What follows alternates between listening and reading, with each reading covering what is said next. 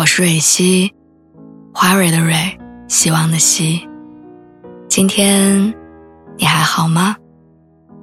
你可以在微信公众号和微博中搜索“蕊希”，每天晚上我都会用一段声音陪你入睡。听完今天的故事，祝你晚安，做个好梦。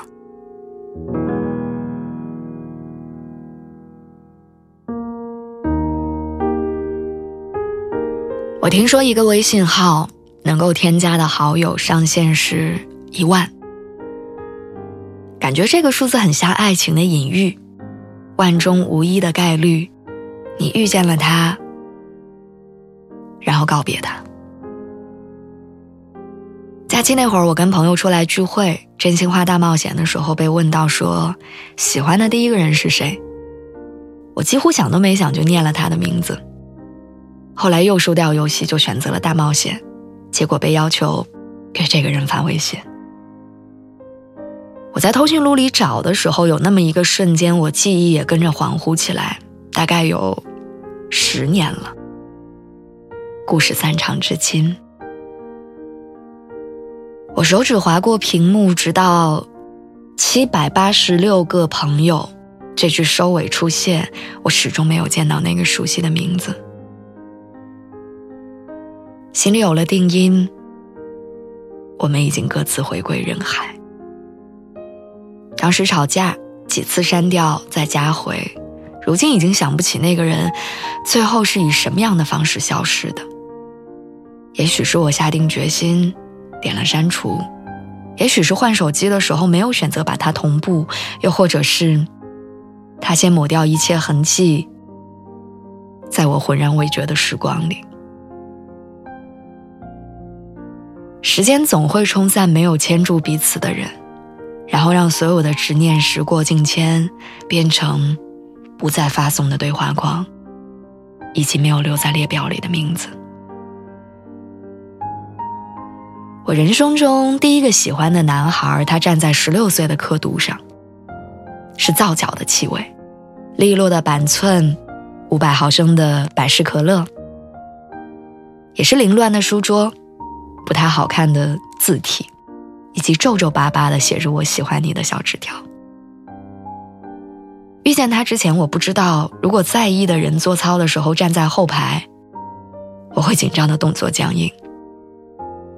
没有试过用脚步丈量篮球场的长和宽，也不知道绕着操场走上一圈要多久。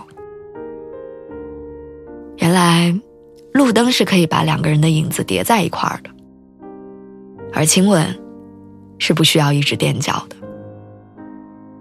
那个时候的爱真挚又笨拙，即便后来遇见了很多人，但第一次的心动，如此种种，都会因为那个人而站在原点，被完整的载入岁月，像瞬间打出他的名字一样清晰着。作为回首眺望时永恒的参照。那些跟爱情有关的第一次，往往藏着我们最初的样子。光良有一首歌叫《第一次》，评论区里近乎一万条回复，都是在故事的结局书写开始的。他说，自己那个时候像个傻子，只知道暗恋，什么都不敢做，但他擅长把喜欢放在心里，哪怕望着一个背影很多年。他说：“意识到喜欢之后就表白了，无奈拒绝来的措手不及。盛大的心意未必能够开花结果。这是爱情教会他的第一课。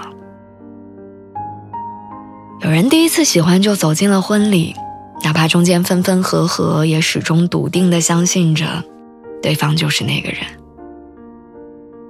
也有人活在第一次喜欢震荡出的余晖里。”那之后的所有遇见，都像对曾经的爱，无休无止的临摹。第一的美妙在于，年少时凭借本能靠近的我们，不知深浅，不谙世事，赤诚的爱着，哪怕淋雨，都觉得是芬芳。于我而言，再回想起那个男孩，心上早已经没有任何遗憾。想来这段遥远又珍贵的感情，最终找到了它该有的位置，不在我微信列表里，但在我人生的序章里。如果爱情是人生的必修课，那么第一次喜欢，就是这门课的启程。他陪你走过一段未必有结果的路，体验如何纯粹的爱着一个人，而这些，最终会在未来的某一天，让你与十几岁的自己重逢，然后笑着说上一句：“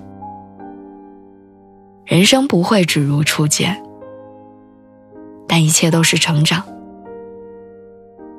包括热泪盈眶。”